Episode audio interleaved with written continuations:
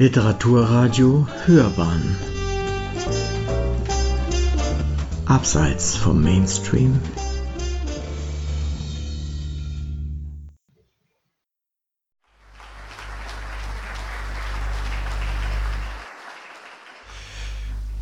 Ja, schreibt Karl Graf von Spreti im Juli 1937 aus Indien an seine Eltern im heimischen Niederbayern.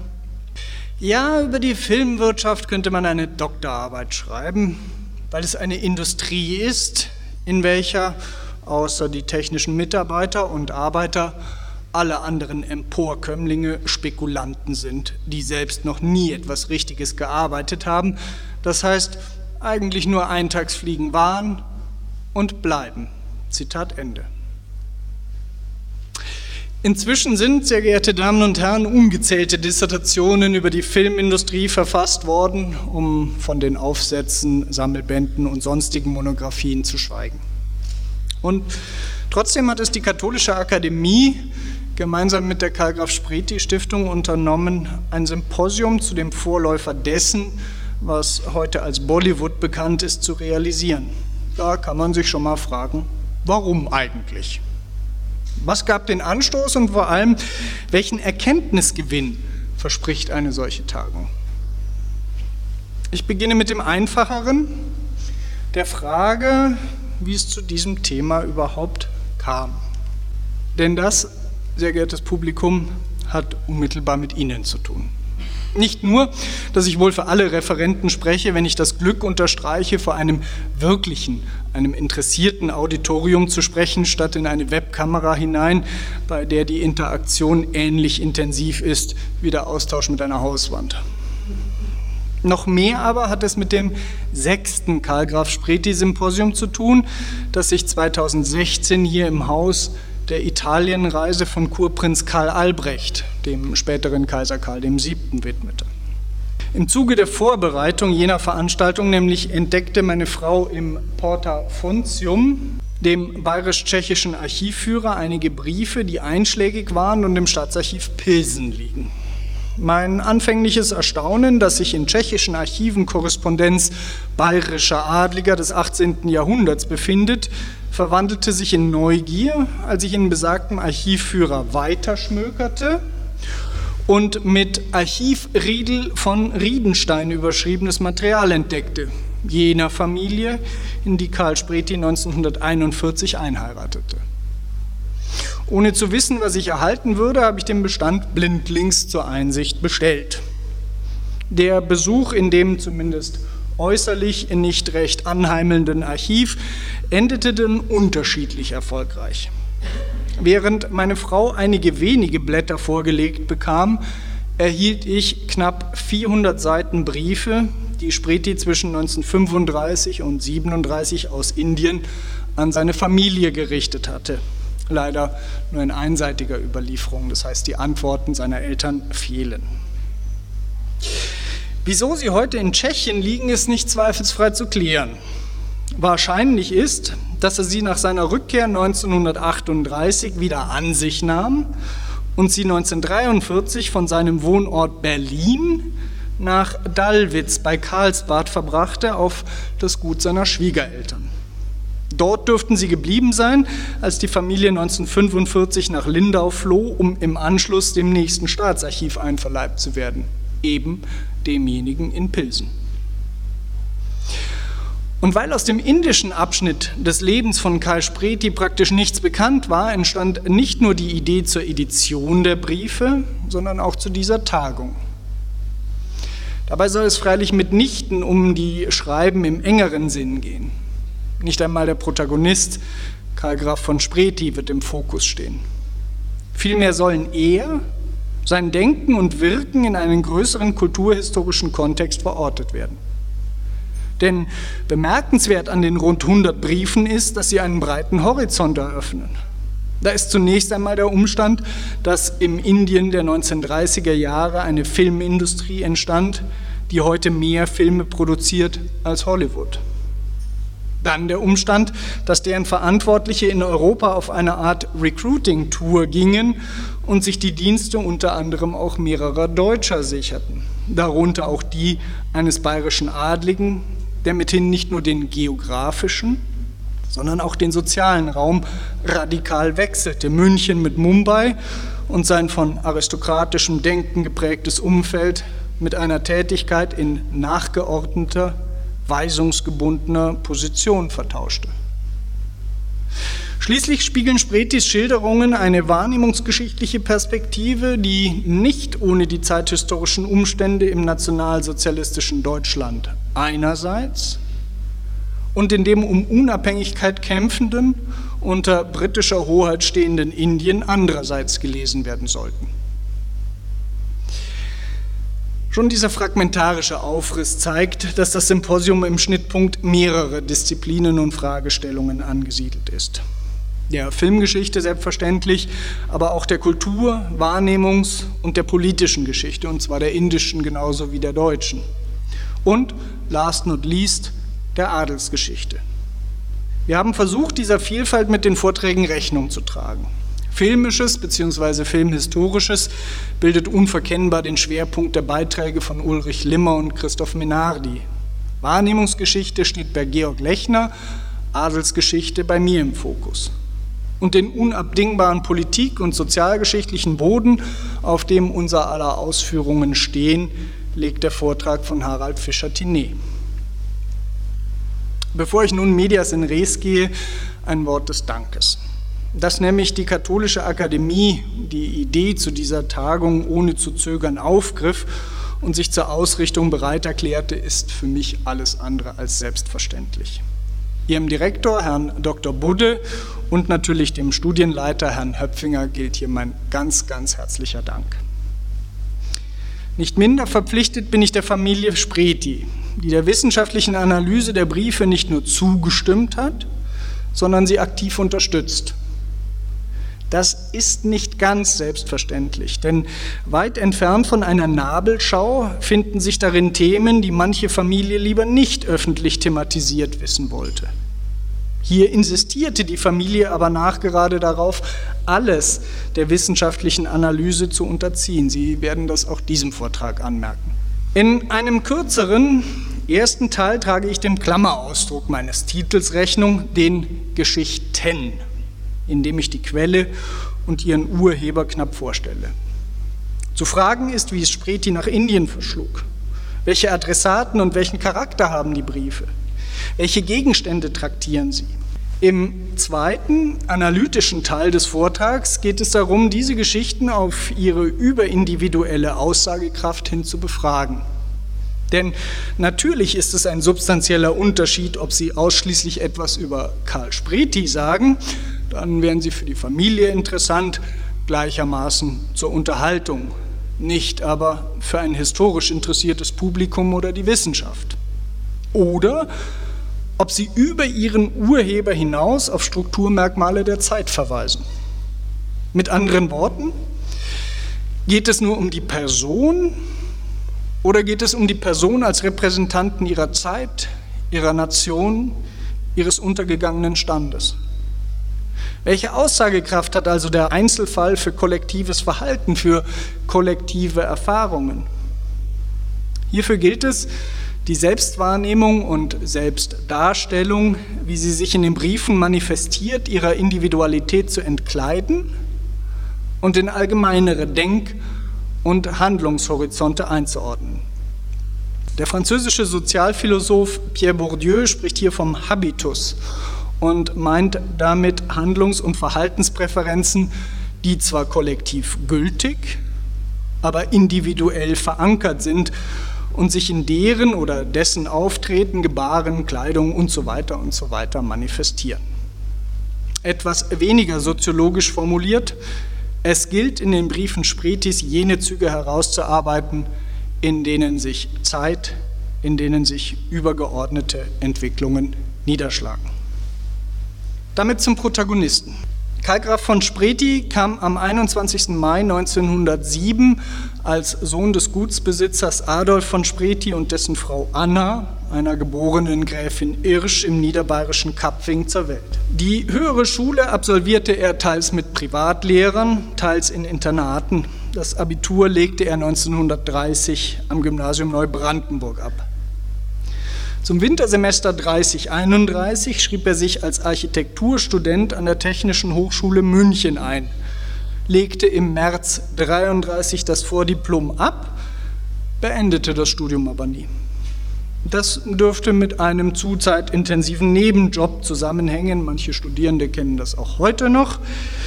Denn bereits seit 1932 war er für die Bavaria Film AG tätig wo er den Regisseur Franz Osten und den Kameramann Josef Wirsching kennenlernte. Letzterer war es, der ihn am Weihnachtsabend 1934 fragte, ob er nicht Lust habe, als Filmarchitekt mit ihm und Osten nach Indien zu gehen.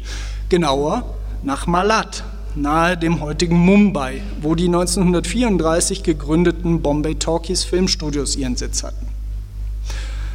Kurz entschlossen nahm Spreti das Angebot an und traf nach gut zweiwöchiger Reise Ende März 35 in Malat ein. Seine Verträge, die einige Ähnlichkeit mit dem heutigen Wissenschaftsbetrieb aufweisen, währten jeweils ein Jahr und wurden kurzfristig verlängert. Wie lange er bleiben würde, wusste er anfangs selber nicht. Dieser Rhythmus endet 1937. Im November verkündet er den Eltern, seine Zelte in Indien abzubrechen. Am 30. Dezember besteigt er das Schiff, das ihn über den Golf von Aden, den Suezkanal und das Mittelmeer zurück nach Deutschland brachte. Schon auf der Hinfahrt begann er seinen Eltern in langen, tagebuchartigen Briefen von seinen Erlebnissen zu berichten. Rund 100 hiervon sind erhalten. Wöchentlich abgeschickt, schildern sie meist chronologisch das Geschehen der vergangenen Tage. Dies dürfte auch der Grund sein, warum Spreti sie nach seiner Rückkehr wieder an sich nahm. Sie dienten ihm schlicht als Erinnerung an seine Indienzeit. Ihr Umfang beträgt zwischen zwei und acht Seiten und sie richten sich ausnahmslos an die Eltern bzw. an diese und seine beiden jüngeren Brüder. Für 1935 und 1936 sind sie nahezu lückenlos überliefert. Das ändert sich leider im letzten Jahr des Aufenthalts, für das nur fünf Briefe erhalten sind. Hinzu kommen weitere fünf von der Rückfahrt und einige zeitlich nicht klar einzuordnende Fragmente. Noch ein kurzer Blick auf die Materialität der Quelle. Sie sind, wie Sie sehen, überwiegend handschriftlich verfasst. Doch gibt es einen nennenswerten maschinenschriftlichen Anteil. Nur in Parenthese sei hier bemerkt, dass sich daran interessante Untersuchungen auch zur Materialität des Briefes anschließen könnten, denn wie lange etwa das sogenannte Flugpapier dem Zahn der Zeit noch widersteht, ist durchaus unklar. Das sind jetzt die schönen äh, Bilder für den Vortrag hier. Man hätte auch ein solches Bild zeigen können. Man könnte aber auch Untersuchungen zum Verhältnis von Sprache und Medium daran anschließen, denn der Griff zur Schreibmaschine verschlechterte die Diktion in mehrfacher Hinsicht erkennbar. Grammatik, Orthographie und Interpunktion, aber auch die gedankliche Stringenz leiden. Marshall McLuhan hat mit seinem Buch The Medium is the Message das weite Feld medientheoretischer Implikationen solcher Fragestellungen abgesteckt doch würde es zu weit führen, in diesem Symposium auch dieses Feld bestellen zu wollen. Was also stand in den Briefen überhaupt drin?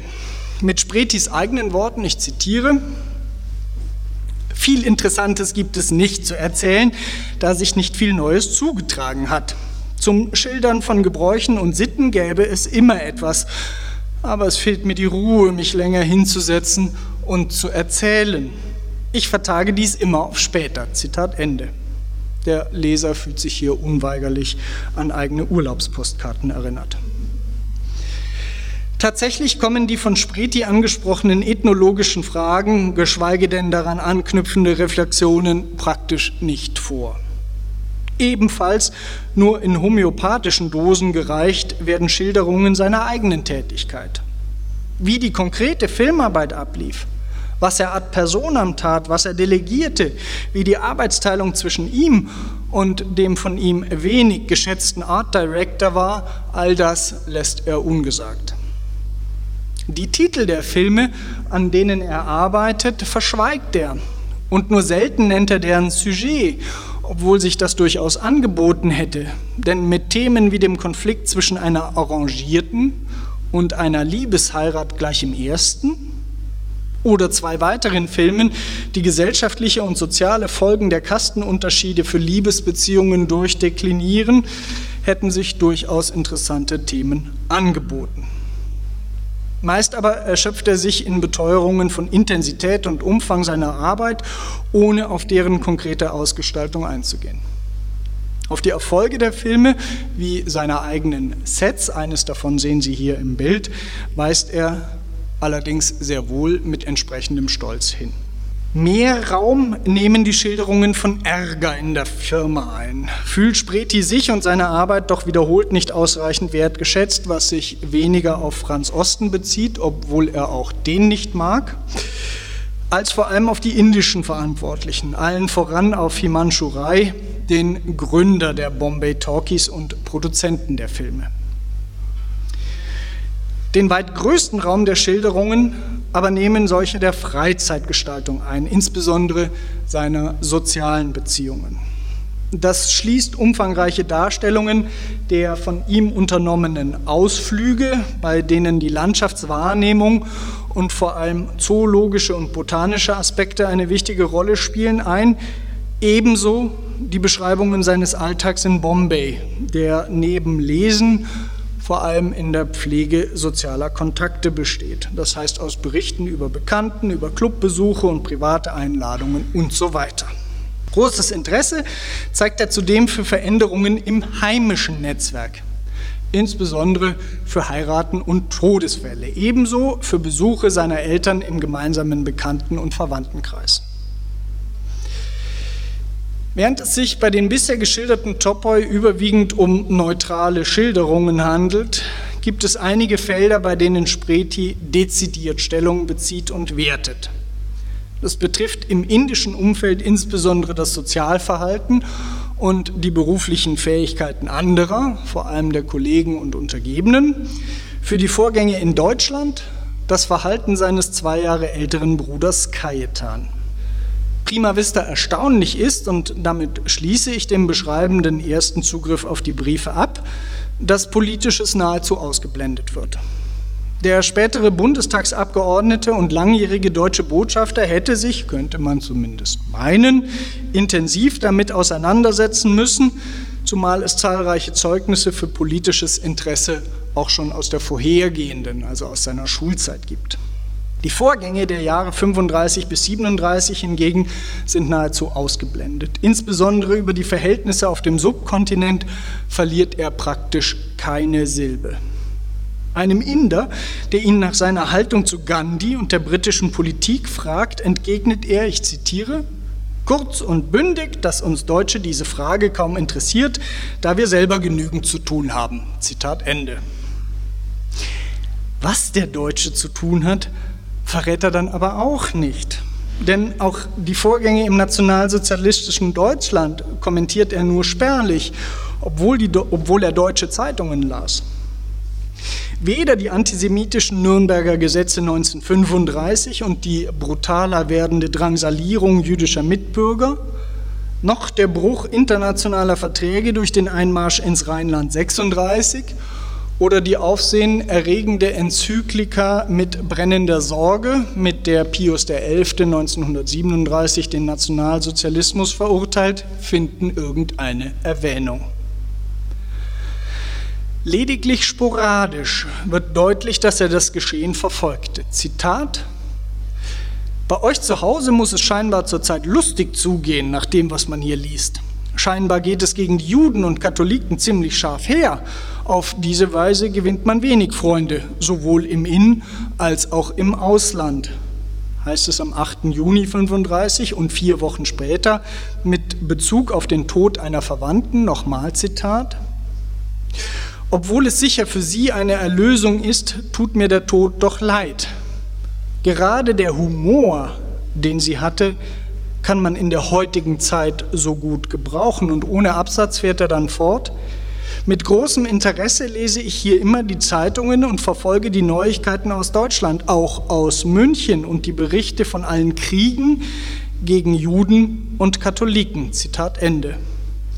Gemeint sein dürften die gewaltsamen SA-Ausschreitungen gegen die jüdische Bevölkerung in Berlin und das Auftrittsverbot für katholische Jugendorganisationen, beide vom Juli, das Eheschließungsverbot zwischen Juden und Nichtjuden sowie der regierungskritische Hirtenbrief der katholischen Bischöfe vom August 35. Spretis Andeutungen nachzuschließen scheint er, obwohl selbst Parteimitglied und Mitglied einiger NSDAP-Organisationen, der Partei aus einem konservativen Verständnis heraus indifferent, mitunter kritisch distanziert gegenüberzustehen. Zitat Monatlich sind hier Parteiversammlungen, für deren Einladung ich herzlich dankte, schreibt er im April 35 und Ostens Parteieintritt kommentiert er lapidar. Bürsching und Osten fuhren abends in den Deutschen Club zu einer nationalsozialistischen Versammlung und Herr Osten ließ sich an diesem Abend in die Partei aufnehmen. Wir, Herr Zolle und ich und die beiden Frauen blieben hier und tranken Cocktail. Zitat Ende. Diese Haltung wurde in der deutschen Kolonie offenbar kritisch beäugt. Denn, nochmal Zitat, wie ich gestern erfuhr, muss man sich auch hier sehr in Acht nehmen, da die hiesigen Deutschen, das heißt gewisse Leute, nichts Besseres zu tun haben, als sich gegenseitig zu beobachten, zu belauschen und so weiter. Wie ich erfuhr, hat sich eine sehr hohe Parteistelle schon über mich erkundigt, ob ich eigentlich wirklich national eingestellt bin. Zitat Ende. Als nämlich bei der Reichstagswahl 36 unter den Bombayer Auslandsdeutschen einige Nein-Stimmen waren, wurde auch er darunter vermutet. Dies ist schon deshalb plausibel, als in der Nacht der langen Messer 1934, dem sogenannten Röhm-Putsch, mit Hans Erwin von Spreti, der persönliche Adjutant des obersten SA-Führers Röhm und nahe Verwandter Karls, ermordet wurde. Der Familienname Spreti dürfte in einem Teil der NSDAP also kritisch beäugt worden sein. Es wäre mithin vorschnell, die Absenz politischer Meinungsäußerungen in den Briefen als Indiz der Zustimmung zu interpretieren. Wahrscheinlicher ist, dass sie aus Sorge vor Bespitzelung resultierten. Nur wenige Wochen nach seiner Ankunft in Indien hatte er angemerkt, dass zahlreiche eintreffende Briefe geöffnet worden seien. 36 wiederholte er das und 37 fragte er ganz direkt, sind meine Briefe oft geöffnet? Ich breche die Beschreibung der Quelle an dieser Stelle ab und wende mich dem zweiten Teil meiner Ausführungen zu, dem Versuch, Spretis Habitus in einem größeren kulturhistorischen Kontext zu verorten. Hierbei gilt es eingangs knapp auf die Verlustgeschichte des Adels seit 1800 hinzuweisen, ohne die die Folgen für dessen verändertes Selbstverständnis hinsichtlich der ökonomischen wie der politisch-gesellschaftlichen Positionierung in den 1920er und 30er Jahren unverständlich bleiben müssen. Dabei wird Spretis Haltung jeweils mit bestehenden Forschungen zu adligen Positionierungsstrategien abgeglichen so dass in der Analyse individuelle Spezifika genauso sichtbar werden wie kollektives Kalkül und Verhalten. Dies soll abschließend in dem Versuch münden, Karl Graf von Spreti als Vertreter des theoretischen Konzepts von Adeligkeit zu konturieren, einem Konzept, das die Transformation des Adels im 19. und vor allem im 20. Jahrhundert beschreibt. Häufig wird der Abstieg des Adels und dessen partielle politische Radikalisierung mit der Revolution des Jahres 1918 und deren Folgen begründet. Dies spielt zweifellos eine erhebliche Rolle, doch muss die Perspektive meines Erachtens geweitet werden, um nicht allzu glatten Erklärungsmustern auf den Leim zu gehen. Denn die Entmachtung des Adels hatte nicht 1918, sondern um 1800 begonnen. Einige Stichworte müssen hier genügen.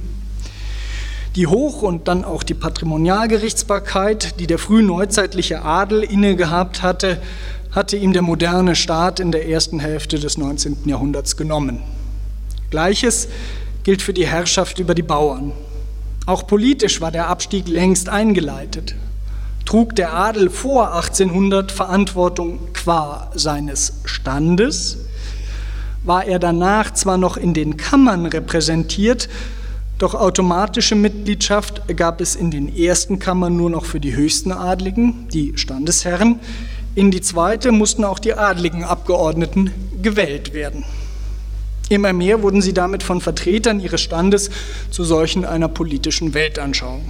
Und selbst in die hohen und höchsten Ämter der Bürokratie kam der Adel seit den Reformen am Jahrhundertbeginn nicht mehr durch Geburtsrecht, sondern mittels Qualifikation. Der Verlust von Herrschaftsrechten war also weit fortgeschritten, als die Revolution von 1918-19 die letzten Privilegien hinwegfegte. Standesspezifische Heirats- und Erbregeln, Hausgesetze, Fideikommisse, exklusive Hofzugänge und so weiter und so weiter. Etwas pointiert ließe sich also resümieren, einen Rechtfertigungs-, Selbstbehauptungs- und Anpassungsdruck auf den Adel gab es seit 1800. 1918 verstärkte er sich nur noch einmal. Hinzu kam natürlich die soziale Nivellierung der Massen- und Konsumgesellschaft, die dem Adel wiederum ein Stück seiner Herausgehobenheit nahm. Die 1920er und 30er Jahre waren dementsprechend der Versuch des Adels, wieder Boden unter den Füßen zu gewinnen. Eine eher untergeordnete Rolle spielte hierbei, folgt man Spretis Briefen, die Berufstätigkeit. Natürlich, er musste arbeiten. Der elterliche Grundbesitz als Lebensgrundlage war nicht für alle Söhne ausreichend. Ich bin froh, dass ich Arbeit habe und Gott sei Dank nicht zur Last falle, gesteht er seinen Eltern in einem der ersten Briefe. Persönlich zog er sogar einige Befriedigung aus dem schieren Umstand, arbeiten zu können, thematisierte das wie die Arbeit insgesamt allerdings praktisch nie. Eine solche Absenz verweist darauf, dass er Arbeit per se keinen Wert für die Selbstwahrnehmung zumaß. Meine These lautet, dass dies deshalb der Fall war, weil sie für ihn kein relevantes Distinktionsmerkmal darstellte. Berufliche Tätigkeit war für die Masse des Adels unabdingbar geworden, doch unterschied ihn das nicht vom Bürgertum. Ebenso wenig wie wirtschaftlicher Erfolg oder materieller Besitz. Tatsächlich spielt beides keine Rolle in den Briefen. Man kann sogar noch einen Schritt weiter gehen. Die Vorstellung eines von Leistung und Erfolg definierten Adels wäre auf eine Umkodierung der gesamten Adelssemantik hinausgelaufen, denn dann wäre das Wirtschaftsbürgertum unweigerlich zur Aristokratie zu rechnen gewesen. Das Verhalten Spretis, sein geringes Interesse für Materielles, deckt sich mit Forschungen, wonach sich adliges Standesbewusstsein im 20. Jahrhundert von Fragen des Besitzes entkoppelte und auf immaterielle, kulturelle Aspekte rekurriert. Fragen der politischen Einstellungen Karl Graf von Spretis überspringe ich nicht nur mit Blick auf die Uhr, sondern auch, weil sie für meine eben formulierte These keine wesentlichen Erkenntnisse bringen. Sie kann als national-konservativ und manchmal nationalistisch, in Teilen als revisionistisch und durchsetzt mit gängigen antisemitischen Ressentiments mitunter auch als blauäugig gegenüber den Zielen des Dritten Reichs beschrieben werden, nicht jedoch als dezidiert nationalsozialistisch. Hiervor bewahrte ihn schon ein aristokratisch-elitäres Denken, das der Ideologie der sozial nivellierenden Volksgemeinschaft diametral gegenüberstand. Gleichwohl gilt es zumindest darauf hinzuweisen, dass manche Wertekongruenz zwischen Adel und NS, also zu denken ist an nationalpolitische Ausrichtungen, die auf Führung hinauslaufenden Elitenkonzepte, die antimodernistischen oder antikapitalistischen Grundhaltungen, dass solche Wertekongruenzen zahlreiche Berührungspunkte aufwiesen, die Aufstieg und Machtsicherung des Nationalsozialismus erleichterten. Vielleicht können wir darauf in der Diskussion noch eingehen. Weit breiter als Arbeit und Leistung werden in den Briefen, wie erwähnt, Freizeit und soziale Beziehungen thematisiert, konnte sich doch in deren Ausgestaltung sehr wohl ein spezifisch adliges Standesbewusstsein manifestieren. Die wichtigsten Aushandlungsfelder waren Ehe und Familie sowie der gesellschaftliche Umgang. Zitat Immer wieder, wenn ich von zu Hause äh, spreche, hier in der Ferne, spreche ich mit Stolz und höchster Hochachtung von euch und meiner Familie. So Spreti, um mit Blick auf eine noch nicht in Sichtweite befindliche eigene Heirat zu urteilen. Wenn meine Ehe einmal so wird wie die meiner Eltern, dann kann ich für mein Leben zufrieden sein. Dabei kontrastiert er die Vorbildlichkeit des eigenen Umfelds gezielt mit bürgerlichen Familienkonzepten. Im konkreten Fall mit der Ehe seines Produzenten Himanshu Rai und dessen Frau, dem Filmstar Devika Rani, die zwischenzeitlich mit einem Schauspielerkollegen durchgebrannt war. Was sich in der Vorstellung Spretis amalgamierte, ist die Vorstellung von Mustergültigkeit und Adeligkeit, die dann ein distinktives Kennzeichen eben des Adels bildet, das ihn vom Bürgertum abhebt.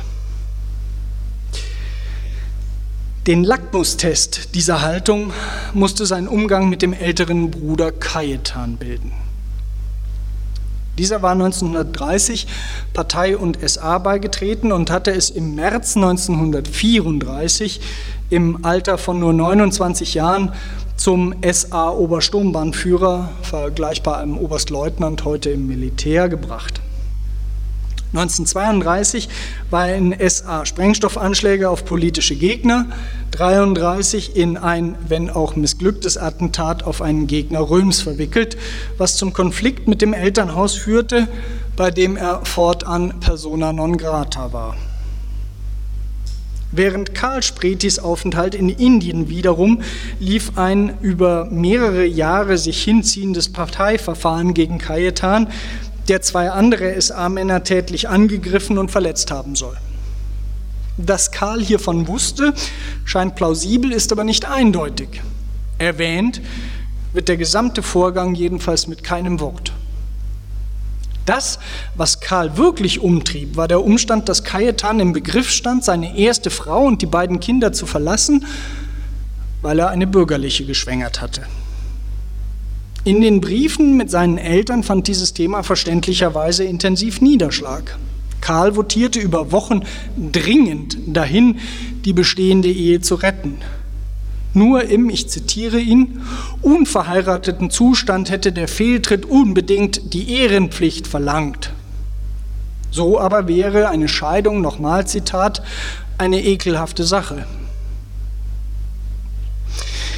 Während Cajetan argumentierte, mit der zweiten Frau glücklich zu sein, glücklicher äh, zu sein, es außerdem nicht verantworten könne, sie als ledige Alleinerziehende sitzen zu lassen, war eine solche Einstellung für seinen Bruder, nochmal seine eigenen Worte, nichts als eine Verdrehung der Gesetze und der Moral.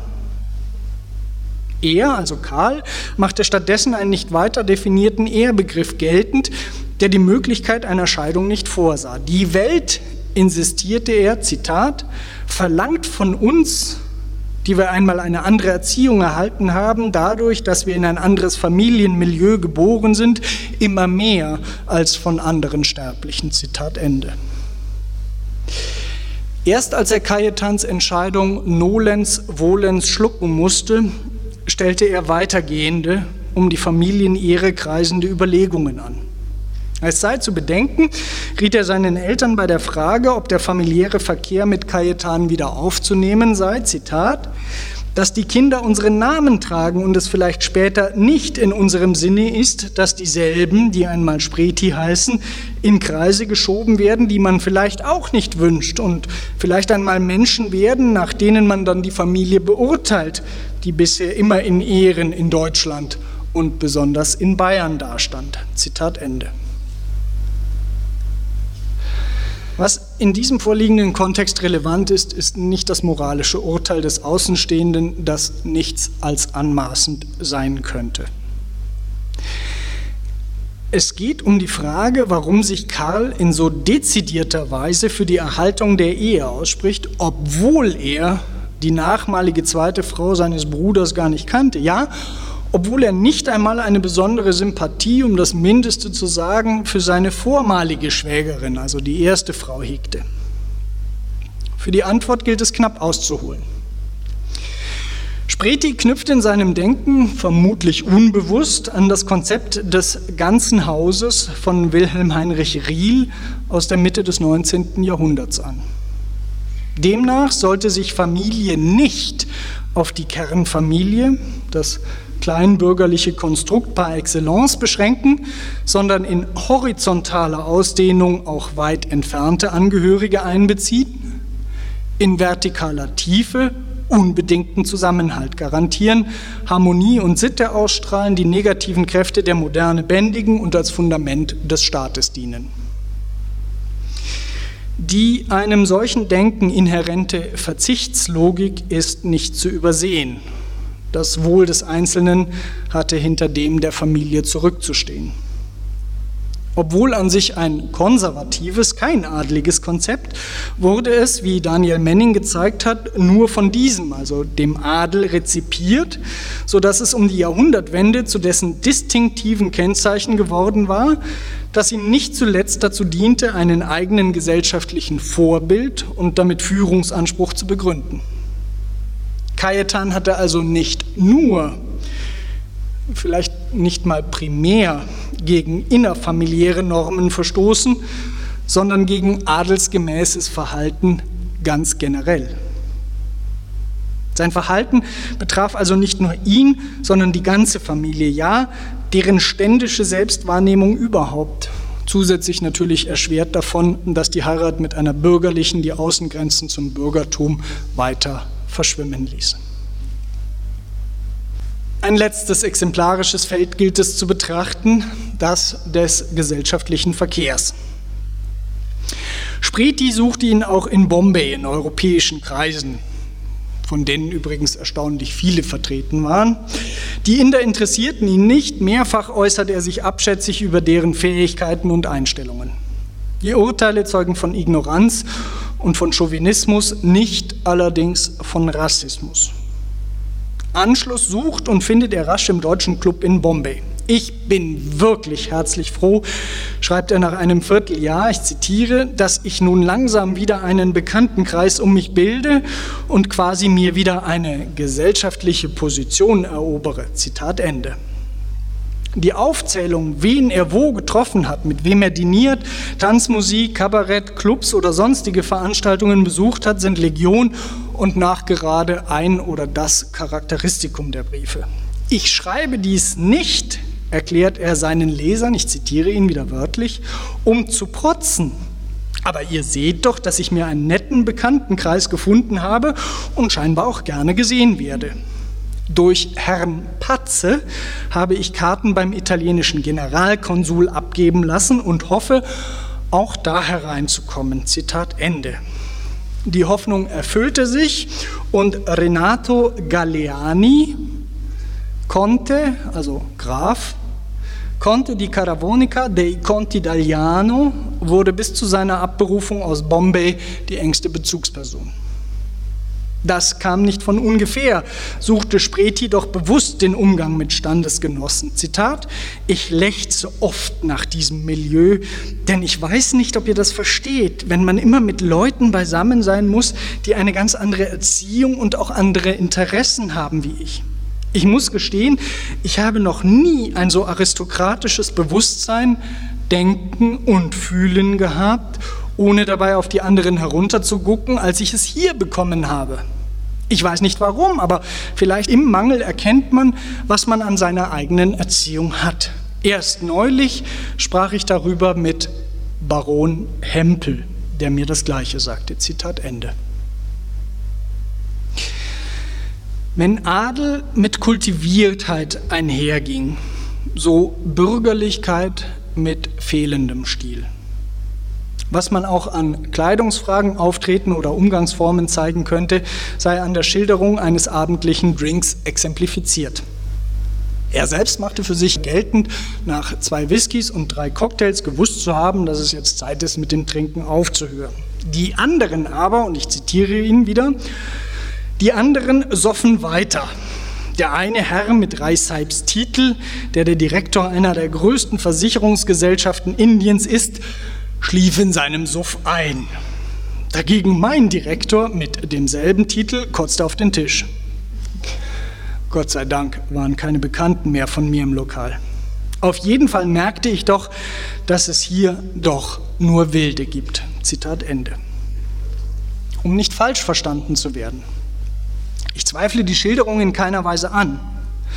Aber die ständisch eindeutigen Zuschreibungen von gesellschaftlicher Gewandtheit hier und Tumpheit dort sind weniger das Produkt unvoreingenommener Beobachtung als einer klaren gesellschaftlichen Ordnungsvorstellung. Die Erziehung, resoniert er an anderer Stelle wieder wörtlich, macht viel mehr aus als Geld. Natürlich. Im Umkehrschluss galt freilich auch, das sei nicht verschwiegen, Noblesse oblige. Spreti engagierte sich für Wohltätigkeitsfeste und half Bekannten bei ihrer Inneneinrichtung. Oder in Spretis eigenen Worten, wisst ihr, wenn man in einem Beruf wie ich bin, so spielt man konstant eine Doppelrolle. Die einen wollen, dass ich der Graf Spreti bin, die anderen nur der Herr Spreti. Beide jedoch verlangen letzten Endes, dass man sich besser benimmt als die anderen. Es war dies früher einfacher in einer Zeit, in welcher viele Berufe dem Adel verschlossen waren. Zitat Ende. An dieser Stelle ist der Konnex zwischen dem Funktionsverlust des Adels und der Ausdehnung von kulturellen Adelssemantiken unverkennbar. Der, das Adligsein konnte sich eben nicht im Beruf manifestieren, weil sein Träger dort nach dem Leistungsprinzip mit anderen, also Nicht-Adligen, konkurrierte. Es musste auf andere Felder, auf solche der Distinktion ausweichen. Ich breche an dieser Stelle die Aufzählung ab, weil ich hoffe, dass die Struktur deutlich geworden ist.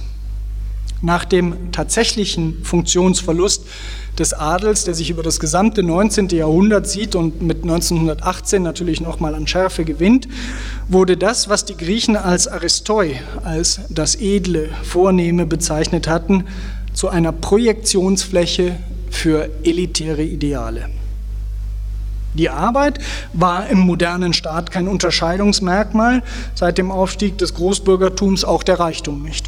Und selbst der Konsum von Kunst, Kultur oder gediegenem Essen markiert seit dem Siegeszug der Konsumgesellschaft keine soziale Grenze mehr. Die charismatische Wirkung, die der Adel im 20. Jahrhundert ausübte und mitunter noch ausübt, bemerkt Stefan Malinowski lucide, geht dementsprechend weniger von sozialen Realitäten als von kulturellen Konstruktionen aus, von denen die soziale Distinktion die wichtigste ist. Anders als in der frühen Neuzeit und weiten Teilen des 19. Jahrhunderts sahen sich Adlige qua Herkommen, Gesinnung, Charakter und Verhalten einander verbunden, nicht qua Macht oder Vermögen und auch nicht qua Bildung und Leistung. Dies bedingte eine Homogenisierung innerhalb des Adels und eine Abschließung nach außen. Beides wird etwa im Konnubium, dem Namen oder einem mehr oder minder exklusiven gesellschaftlichen Verkehr sichtbar und ist vice versa eine ständisch verstandene Handlungsnorm, die ich am Beispiel der Kultiviertheit oder dem Hinweis auf Spretis Mitwirken am Wohltätigkeitsfest exemplarisch zu zeigen versucht habe. Der schon erwähnte Stefan Malinowski und Markus Funk haben hieraus das Konzept der Adeligkeit entwickelt. Es bezeichnet einen Habitus, der die an sich ja alles andere als homogene Sozialformation Adel verbindet. Ein Habitus, der sozial bestimmt und kulturell geprägt ist. Was entsteht, ist ein zwar nicht homogenes, aber doch innerhalb des deutschen Adels weitgehend akzeptiertes Kulturmodell, dem eine zentrale Funktion bei der Selbstverständigung, der Herausbildung und dem Erhalt von adliger Sozialidentität zukam. Die Briefe zeigen sehr deutlich, dass Karl Graf von Spreti die Werte dieses Modells akzeptierte und perpetuierte. Es ging für ihn, wie für den Adel insgesamt, also nicht so sehr darum, um ein berühmtes Wort des Soziologen und Volkswirts Werner Sombart zu bemühen. Es ging nicht darum, oben zu bleiben, sondern darum, wie Josef Mazarat formuliert, zusammen zu bleiben. Der Distinktion von der modernen Massengesellschaft kam hierbei die zentrale Rolle zu. Die gesichtslosen Emporkömmlinge und Spekulanten, Sie erinnern sich vielleicht an mein Eingangszitat, diese gesichtslosen Emporkömmlinge und Spekulanten, so wirtschaftlich erfolgreich sie gewesen sein möchten und äh, noch sind, lehnt Spreti als Eintagsfliegen ab. Was uns, und ich zitiere ihn ein letztes Mal, was uns, und er meint hier den Adel insgesamt, hervorhebt, ist nicht der Titel oder Namen, sondern allein eine bewusste Tradition und eine damit zusammenhängende Erziehung und Kultur. Zitat Ende. So verstanden sind die Briefe Karl Graf von Spretis nicht nur diejenigen eines Individuums, sondern Ausdruck einer kollektiven Haltung. Sie zeigen mentale Einstellungen, Selbstverständnis, Anspruch, Auftreten und kulturelle Deutungsmuster eben nicht nur von ihm, sondern einer gesamten Gesellschaftsgruppe des deutschen Adels. Herzlichen Dank für Ihre Aufmerksamkeit.